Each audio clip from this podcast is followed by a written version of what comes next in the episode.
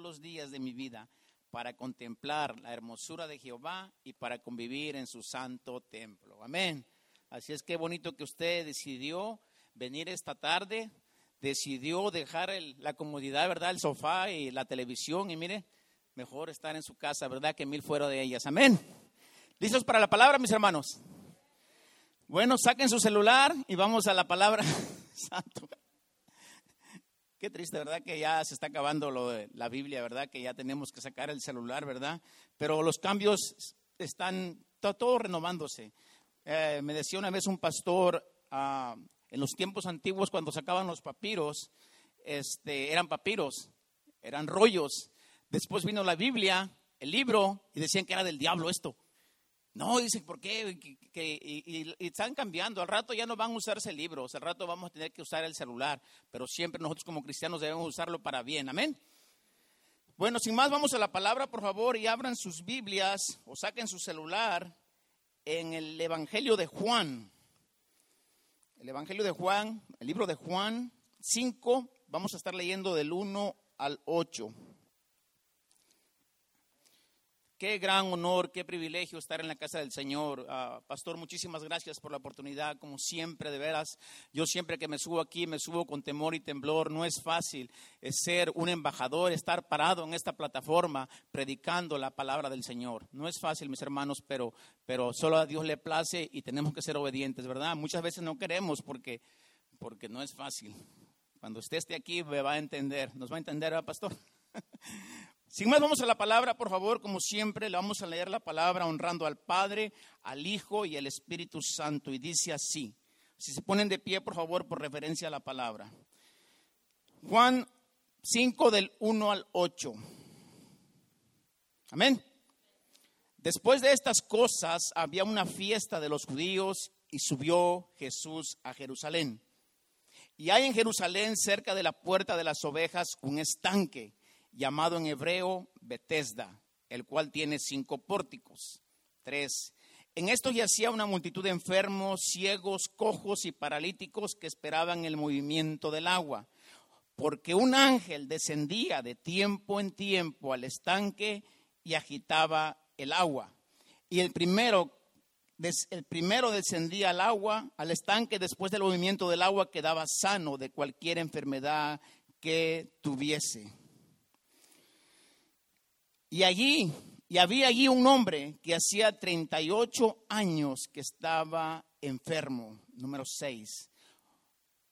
Cuando Jesús lo vio acostado y supo que llevaba ya mucho tiempo, así le dijo, quiere ser sano. Le voy a leer el 5, me voy a regresar. Y, y había allí un hombre que hacía 38 años que estaba enfermo. El pastor habló de una mujer que tenía 12, pero este pobre hombre le, ganó 38 largos años, santo. El número, 8, el número 6 dice, cuando Jesús lo había acostado y supo que llevaba ya mucho tiempo, así le dijo, ¿quieres ser sano? 7, Señor, le respondió el enfermo, no tengo quien me meta en el estanque cuando se agita el agua, y entre tanto que yo voy, otro desciende antes que yo. Fíjese, tome a cuenta eso, que no le preguntó todo eso, nomás le preguntó, ¿quiere ser sano? Y habló muchas cosas, ¿verdad? El 8 dijo, el 8 dice, Jesús le dijo, levántate, toma tu lecho y anda. Vamos a orar. Amantísimo Padre Celestial, te damos honra y gloria, Señor. Te damos gracias, Padre, por la oportunidad que nos das de poder venir a tu casa. Señor, yo bendigo tu palabra. Padre mío, te pido con todo mi corazón que tu palabra no, va, que no vuelva vacía, Señor. Háblanos, Padre mío, pon en nuestro corazón el querer como el hacer, como por tu santa voluntad. Yo bendigo a cada uno de mis hermanos que están aquí, Padre. Yo te pido, Señor, que tú, Señor, les hables, Padre, y que haya una transformación en ellos y en mí primeramente. En el nombre de Jesús. Amén, amén y amén. ¿Pueden sentarse, mis hermanos, por favor? Hoy quiero hablarles de una historia muy, pero muy conocida por todos los, predicadores y por la mayoría de los cristianos. Lo triste, lo digo lo triste porque tristemente muchos predicadores esta palabra la predican de una manera de prosperidad. Yo no tengo nada de malo con la prosperidad. La prosperidad es buena y es una gran bendición. Dile a tu vecino, la prosperidad es de gran bendición. Amén. Yo no tengo nada con la prosperidad, con, la prosperidad. Es buenísimo. Y a eso nos llamó el Señor a ser prósperos, bendecidos y en victoria. Amén. El problema aquí que mucho predicador no nos explica o no nos, las letras más chiquititas no nos dice qué es lo que tenemos que hacer para lograr la prosperidad, para lograr nuestra bendición, qué es lo que tenemos que hacer para poder ganar esa prosperidad de lo que habla la Biblia. Y ese es el problema, mis hermanos, que muchas veces por eso nos frustramos, por eso nos enojamos con los hermanos, por eso estamos batallando, en este caso 38 años como este pobre hombre, por la consecuencia de que muchas veces no nos explican o no nos dicen qué tenemos que hacer, qué precio tenemos que pasar, qué precio tenemos que hacer o qué, desierto tenemos que cruzar para poder lograr las bendiciones de las que habla la Biblia. Amén. Y de esto quiero hablarles hoy en esta hermosa noche. Esta palabra, mis hermanos, quiero dársela desde un punto, desde un punto de exhortación desde un punto de animación, desde un punto de enseñanza. ¿Sí me están entendiendo? Así es que se las quiero dar desde este punto porque, porque vamos a aprender para que no vayamos a pasar la triste circunstancia. Si usted tomó atención a estos versículos, está bien triste la circunstancia que pasó este pobre hombre. A esta palabra le vamos a poner, no sé si ya los jóvenes le pusieron ahí, a esta palabra le vamos a poner bueno, estas son tres tristes circunstancias que estaba atravesando este pobre hombre. Pero la, palabra de hoy, el, título de la, de la prédica se llama El poder de permanecer y no desmayar. Amén. Vamos a aprender en estas tres circunstancias que les voy a dar, vamos a aprender cómo poder superar esos obstáculos o cómo no caer en esos malos hábitos o esta triste circunstancia que estaba pasando este pobre hombre, el paralítico de Bethesda. Amén. Ah, acompáñenme nuevamente, por favor, vamos a Juan 5.4. No se pierda de ahí porque vamos a estar hablando nomás de estos versículos. Juan 5.4 dice, porque un ángel descendía de tiempo en tiempo al estanque. Y al primero que descendía al estanque después del movimiento del agua, pon atención, y el que primero descendía al estanque del agua, después del movimiento del agua, quedaba sano de cualquier enfermedad que tenía.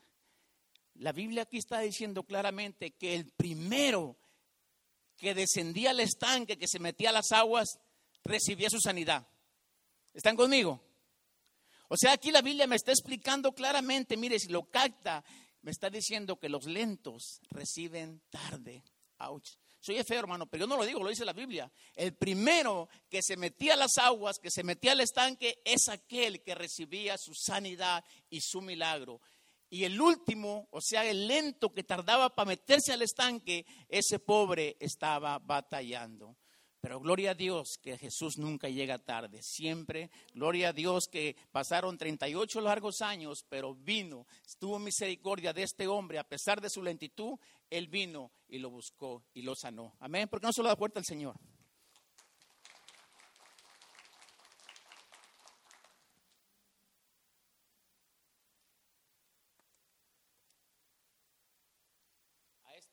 a esta primera ah, circunstancia le vamos a poner, ah, no sé si pudieron los jóvenes ahí, pero a esta primera circunstancia le vamos a poner lentitud.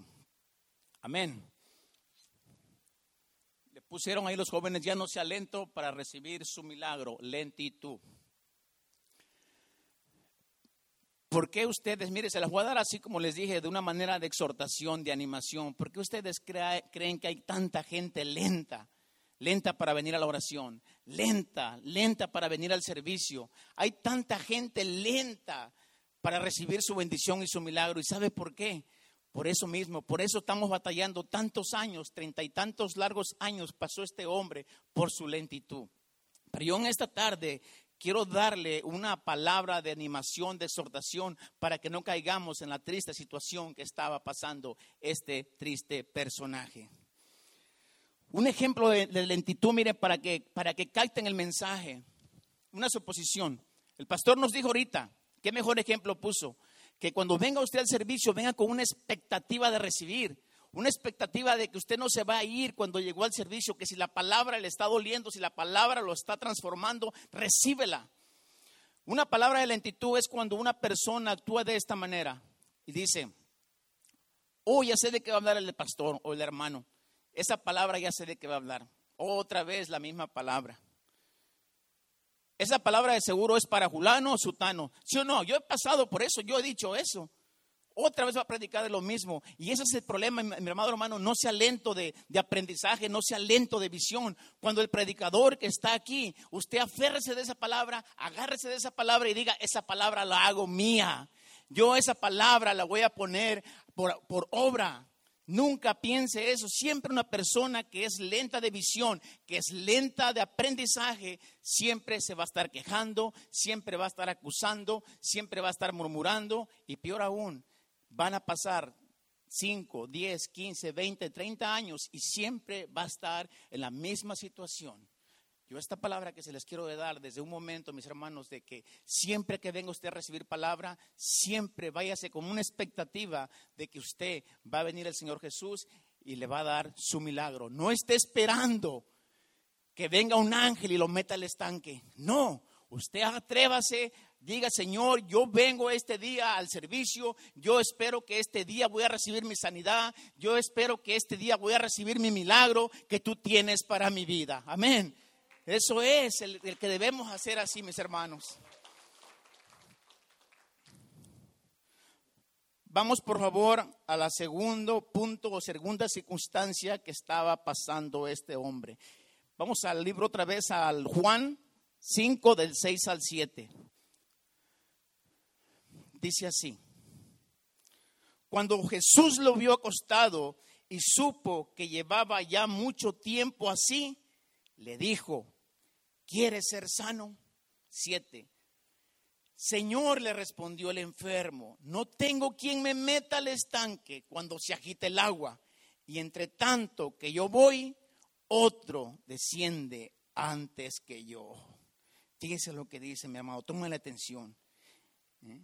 No tengo quien me meta al estanque cuando se agite el agua. Y en cuanto yo voy a meterme, alguien desciende antes que yo a esta triste circunstancia que estaba pasando este hombre le vamos a poner, yo le puse soledad.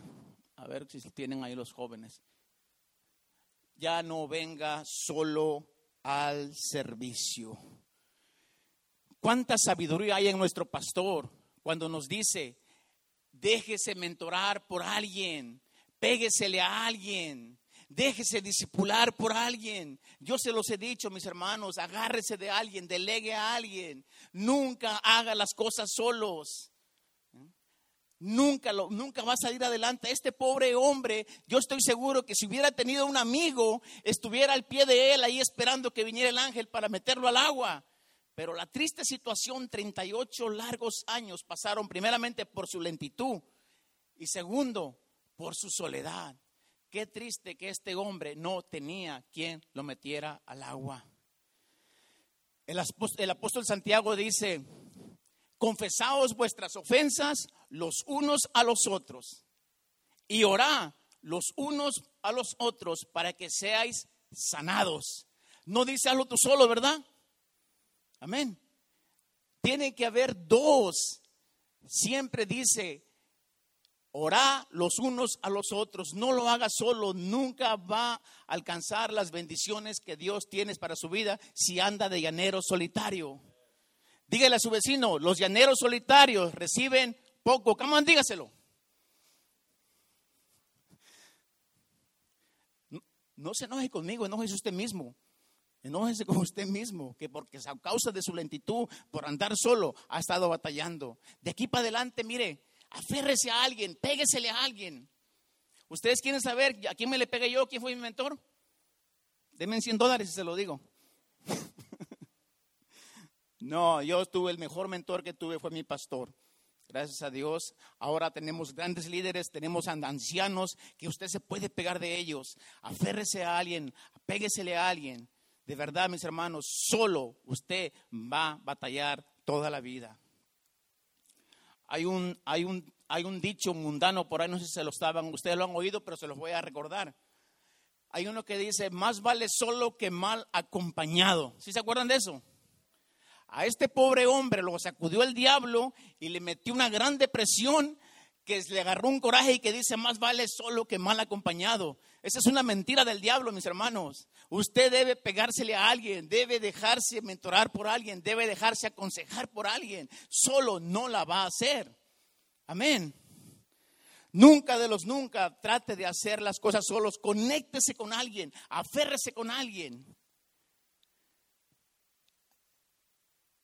Hay una parte que me encanta de la, de la, de la porción de la Biblia y se los quiero compartir. Pero antes de esto, miren, muchas veces, muchas veces nosotros nos hemos desanimado a causa de que alguien nos falló. E, este pobre hombre se inventó este dicho y pues tristemente ya no se dejó, yo creo, nunca más dejarse mentorar por alguien. I mean, el hombre nos falla a veces porque nosotros ponemos toda la confianza, pero yo por eso no voy a dejar de venir a la iglesia, no por eso voy a dejar de buscar a Dios. La, la triste situación es que, que, y siempre estamos batallando en la misma situación porque alguien nos falló y alguien nos ofendió y ya no vamos a venir a la iglesia. Pero les digo un secreto, les voy a decir algo para que se agarren de aquí. Esas personas que le hacen la vida imposible, esas personas que lo están puchando, esas personas que los están, que los están diciéndole que venga, se vamos, anímelo, y, y, ustedes ya no quieren saber de eso, están enojados, frustrados, esas personas son las que le van a ayudar a usted a lograr su propósito. Amén. Esas personas que son una lija para ustedes son las que le van a ayudar a crecer espiritualmente. Les digo algo, esas personas que te solapan todo, que te pasan todo. Mira, un ejemplo, mejor ejemplo, ¿qué le dice Pedro a Jesús? Señor, ¿cómo crees que no te acontezca? No, no vayas a la cruz. ¿Y qué le dice el Señor a, Jesús, a, este, a Pedro? Ustedes saben qué le dijo. Apártate de mí, Satanás. Esos hombres, esas personas que te van a, a, pasar todas tus tonterías, que te van a pasar todas las cosas que estás haciendo mal, no son tus amigos. No son tus amigos créemelo. Tú pégate a esas personas que son lija, esas personas te van a ayudar a crecer y a seguir adelante. Amén.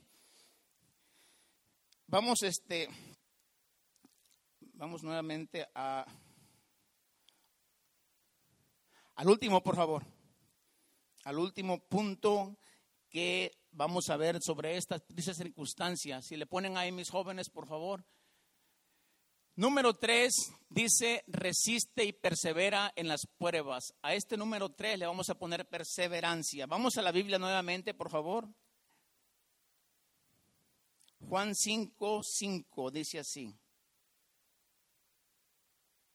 Y había un hombre que, que hacía 38 años que estaba enfermo. ¿Cuántos años hacía que estaba enfermo? Santo, es muchísimo tiempo, ¿no? Si nos quedamos admirados de esta pobre mujer que tenía 12 años de flujo de sangre, este pobre tenía 38 años enfermo. Lo que me impacta de esta tremenda y triste situación, y aquí está el mensaje, mis hermanos, es que este hombre, a pesar de la circunstancia, a pesar de que, de que, de que no tenía nadie en que lo llevara al estanque, a pesar de su, de su incapacidad, que no podía ver quién lo metía al estanque, este hombre perseveró, perseveró, resistió y persistió y nunca se frustró, a pesar de que tenía 38 años, nunca dejó de ir al estanque, nunca dejó de, de, de que saber que algún día Dios le iba a dar el milagro que él estaba esperando. Amén. Mis hermanos, yo no sé por lo que estés pasando, yo no sé aquello que esté frustrándote la vida, yo no, yo no sé lo que, lo, que, lo que Dios te ha, te ha pedido que, que estés incapacitado o que ya tengas tantos años en la iglesia y no hayas recibido tu milagro. Pero yo te digo esta noche, no dejes de persistir, no dejes de venir a la iglesia, no dejes de que algún día, tenlo por seguro, que el Señor va a venir y te va a conceder el milagro que tú tantos años has estado esperando. No dejes de persistir, no dejes de venir, no dejes de buscar al Señor.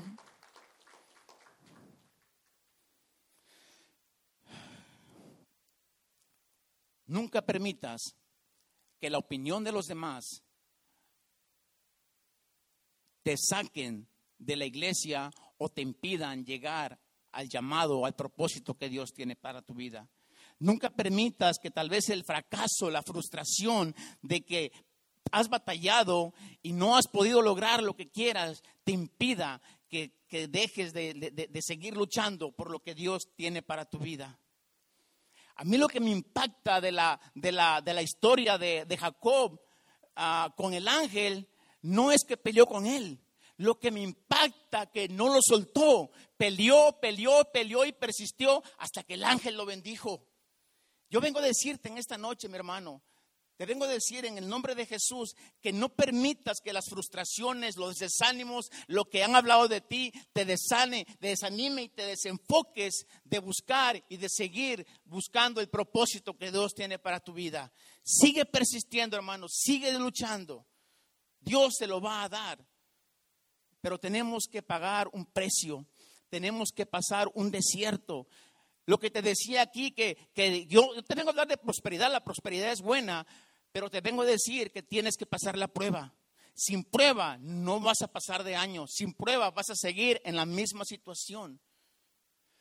La vez pasada les decía que las,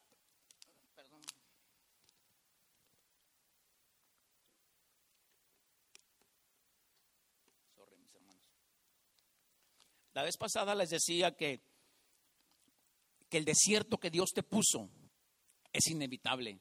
Nadie te lo va a quitar, ni Dios mismo te lo va a quitar. Es tu trabajo, esto depende de ti. ¿Cuánto tiempo vas a tardar en cruzar ese desierto? Nadie te lo va a quitar. La prueba nadie te la va a quitar, es solo tuya. Eso depende únicamente de ti. ¿Cuánto tiempo vas a tardar en cruzar esa prueba? Te digo algo, cuando hablamos de prosperidad y te decía la prosperidad es buena, es, hermosísima. ¿eh? Y Dios nos llamó a ser prósperos y bendecidos. Pero tristemente muchos no lo alcanzamos porque no queremos pasar la prueba, porque no queremos cruzar nuestro desierto. Y uno de los más malos, malos hábitos de que no puedes cruzar tu desierto es que siempre te estás quejando, siempre estás frustrado. ¿Tú cuándo has visto una persona gozosa, contenta, alegre, que esté batallando? Nunca. Una persona que siempre anda contenta, gozosa, es una persona próspera, es una persona bendecida. Yo te animo que de aquí en adelante le digas a tu prueba, ya basta prueba, ya basta. Señor, ya basta de seguir siendo el mismo. Ya llevo 10 años en el Evangelio y no he crecido espiritualmente, no he crecido económicamente, no he crecido físicamente. Ya estuvo. Yo en este paro, en esta noche me paro con autoridad y le digo a mi prueba, no más.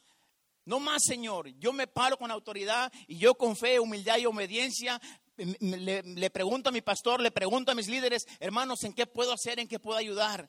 Una de las tres cosas para que puedas lograr tu prueba mis hermanos, está fácil, está bien fácil. Tienes que, tener lectura. Yo no entiendo cómo aquí ofrecemos clases gratis y no se instruyen en la palabra. Dice el profeta Oseas, mi pueblo fue destruido porque le faltó conocimiento. La segunda, mi hermano, la oración. Yo tengo que conocer a aquel que me diseñó. Yo tengo que conocer a aquel que, que me dio la, la, vida eterna, aquel que me dio mi salvación, aquel que me transformó. Nosotros como cristianos no podemos seguir nuestra vida, nuestra manera vieja de manera de vivir como antes. Tenemos que ser transformados. Y la única manera es en la palabra, en la oración, pero hay un punto bien buenísimo que se los voy a compartir. En el servicio, mis hermanos los grandes hombres de Dios que están en la Biblia fueron escogidos, fueron apartados y fueron grandes hombres de victoria porque le servían a Dios. Te digo un secreto. Tú vas a sabes cuándo vas a saber cuando cruzaste tu desierto. Cuándo te vas a dar cuenta que ya cruzaste esa prueba, que ya la pasaste. Cuando todo aquello que te hacía enojar ahora te hace reír. ¿Sabes cuándo vas a darte cuenta que ya cruzaste tu desierto? Cuando todo aquello que te ponía triste, ahora estás contento. Tú sabes cuándo vas a darte cuenta de que ya cruzaste tu desierto, cuando aquello que te frustraba, aquello que te hacía murmurar, aquello que te hacía quejarte, ahora te dice, pastor, aquí estoy, ¿en qué quiere que le ayude? Amén. Dáselo fuerte al Señor.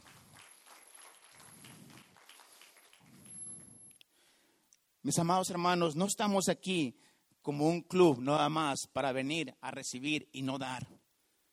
Nosotros aquí estamos en una enseñanza preparándonos para poder dar lo que de gracia hemos recibido.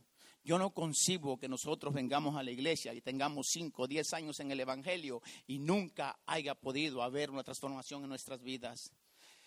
Esta, esta palabra que te estoy dando ahorita, mi hermano, te lo estoy dando de una manera, de una manera con mi corazón de amor, para que le digas a tu desierto, ya estuvo, ya basta, a tu prueba, alíñate, ya no más. Yo si es sábado quiero oración, yo le voy a tener coraje al colchón, lo voy a dejar y me voy a venir a la oración. Si es miércoles, yo ya fui el domingo a la, iglesia, pero es miércoles, mis hermanos, nosotros somos como una, como una, como un fruto. Tenemos que estarnos regando de la palabra. No vamos a estar esperando nosotros 5 o 10 años esperando a que el ángel venga y nos meta al estanque. El estanque es, es, es malo, mi hermano. Nosotros somos ríos de agua viva. Tenemos que fluir, tenemos que correr, no estar en un estanque. Amén. No esperes más años esperando que venga el ángel. Ven tú al altar a correr y dile, Señor, yo me poso ante tu presencia, yo derramo mi alma y de aquí en adelante me alineo a lo que tú tienes para mi vida. Yo vengo a buscar el propósito que tú tienes para mi vida. Yo no voy a esperar que pasen dos, tres años más y voy a estar en la misma circunstancia, batallando con mi matrimonio, batallando en mi trabajo, batallando con los hermanos, frustrado, enojado. No, yo en este año 2022 me alineo, busco mi milagro. Yo estoy creyendo, mis hermanos, que estos 21 días de ayuno y oración que tuvimos no van a ser de embalde. Dios tiene en control cada petición, cada necesidad que le pedimos en estos 21 días de ayuno y oración, mis hermanos. Espéralo, ahí viene. Solamente mantente, ten fe. Es todo lo que tienes que hacer. Agárrate del Señor. Agárrate de Él. Y di, Señor, me alineo al propósito, al llamado que tú tienes para mi vida. Pero hey, tienes que ser con fe. Esto que le estoy predicando, agárrenlo con fe. Dice su palabra que porque sin fe es imposible agradar a Dios. Y luego agrega, porque es necesario que el que se acerca a Dios crea que le hay y que es galardonador de lo que de los que le buscan y que es un galardón, mi hermano es un Grammy, es un premio, es un regalo. Dios te quiere premiar por tu fidelidad, por tu fe y tu obediencia. Amén. Dáselo fuerte si se lo vas a dar.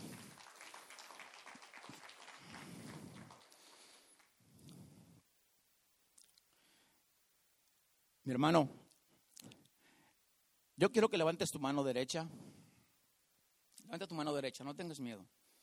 Y dile, Señor, perdón por no persistir en fe aquello que tú tienes para mi vida.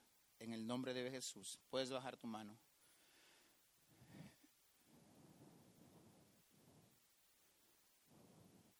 Yo quiero este, ya voy a terminar, pero no, no quiero sin irme sin antes decirte que habemos un grupo aquí de varones de hermanos que estamos orando por la iglesia, estamos orando todo el tiempo. Y si esta palabra tal vez eh, te tocó o esta palabra la vas a hacer tuya, yo te aconsejo que sigas estos tres ejemplos, mis hermanos. Comprométete con la obra, comprométete con el Señor, no conmigo, no con el pastor, no con el Señor. Dice su palabra que todo lo que hagamos lo hagamos como para el Señor, porque de Él recibiremos la recompensa. No de mí, yo nunca te voy a recompensar, el que te va a recompensar es el Señor. Amén. Empieza, empieza este año 2022. Dile, Señor, yo me aferro a tu palabra, yo me aferro a tus bendiciones y yo no voy a permitir pasar 38 largos años de mi vida como le pasaron a este pobre hombre por su lentitud. ¿Eh? Si hay que venir al servicio los miércoles, hay que venir al servicio los domingos, hay que venir al servicio los sábados. ¿Cómo les entré ahorita predicando? Que decía el salmista. ¿eh? Una cosa he clamado a Jehová y esta buscaré, que esté yo en la casa de mi Padre todos los días de mi vida. No es difícil, mis hermanos, cuando tú te metes con el Señor, no es nada difícil. Vas a batallar toda la vida si eres uno de acá y uno de acá. No, a Dios o eres o no eres. En el cristianismo, en el Evangelio, no hay tres, tres etapas. O eres o no eres, pero no haya medias. Ya conocen esta palabra de Apocalipsis que dice, ojalá fueres frío, ojalá fueres caliente, pero por cuanto eres tibio, te vomitaré de mi boca. Dios no te quiere a medias, mis hermanos. Dios te quiere en fuego, en pasión, o eres o no eres. Yo siempre lo he dicho, mis hermanos, ¿a poco ustedes creen que yo quiero venir a la mañana a la oración? ¿A poco tú crees que yo quiero venir al servicio? ¿A poco no está más rico el sofá? No, pero ¿saben qué? Me es impuesta necesidad por amor a mi Padre, que Él me sacó de lo más peor, de lo vil, de lo miserable donde yo estaba. ¿Cómo no le voy a agradecer? ¿Cómo no voy a venir a la oración? ¿Cómo no voy a venir al servicio? ¿Cómo no les voy a hablar a las personas de Cristo? ¿Cómo no les voy a hablar si alguien me habló y me sacó y me trajo a la iglesia? Es mi obligación y es mi pasión, dice el Señor, porque demos gracia a lo que de gracia hemos recibido. Por eso estamos aquí, mis hermanos, para, para aprender, para crecer y no ser egoístas y quedarnos con todo nada más. Hay que dar lo que Dios hizo por nosotros. Otra cosa bien importante, y con esto termino. Siempre, siempre que haga las cosas para Dios, hazlos con excelencia. Nunca te quejes, nunca murmures. Todo el tiempo, si te vas a quejar, te vas a murmurar y te vas a estar siempre ah, haciendo las cosas a fuerzas, nunca vas a avanzar. Hazlo con pasión todo lo que hagas. Hazlo con esmero y vas a ver que Dios te va a bendecir. Esa es una de las cosas que te quiero decir esta noche. Ya no te quejes más de tu prueba, ya no te quejes más de tu desierto. Alíñate con el Señor y dile, Señor, yo en esta noche me comprometo con tu obra. Me comprometo, Señor, ¿qué quieres que haga, Padre mío? Yo no voy a esperarme más tiempo esperando a que el ángel vaya y me meta las aguas. Yo este día me paro con autoridad y le digo, Señor, yo esta noche recibo mi milagro y no más. Hasta aquí se acabó el viejo hombre. Yo me paro en la brecha y le digo, Señor, heme aquí. ¿Cuántos lo creen? Amén, dáselo fuerte al Señor.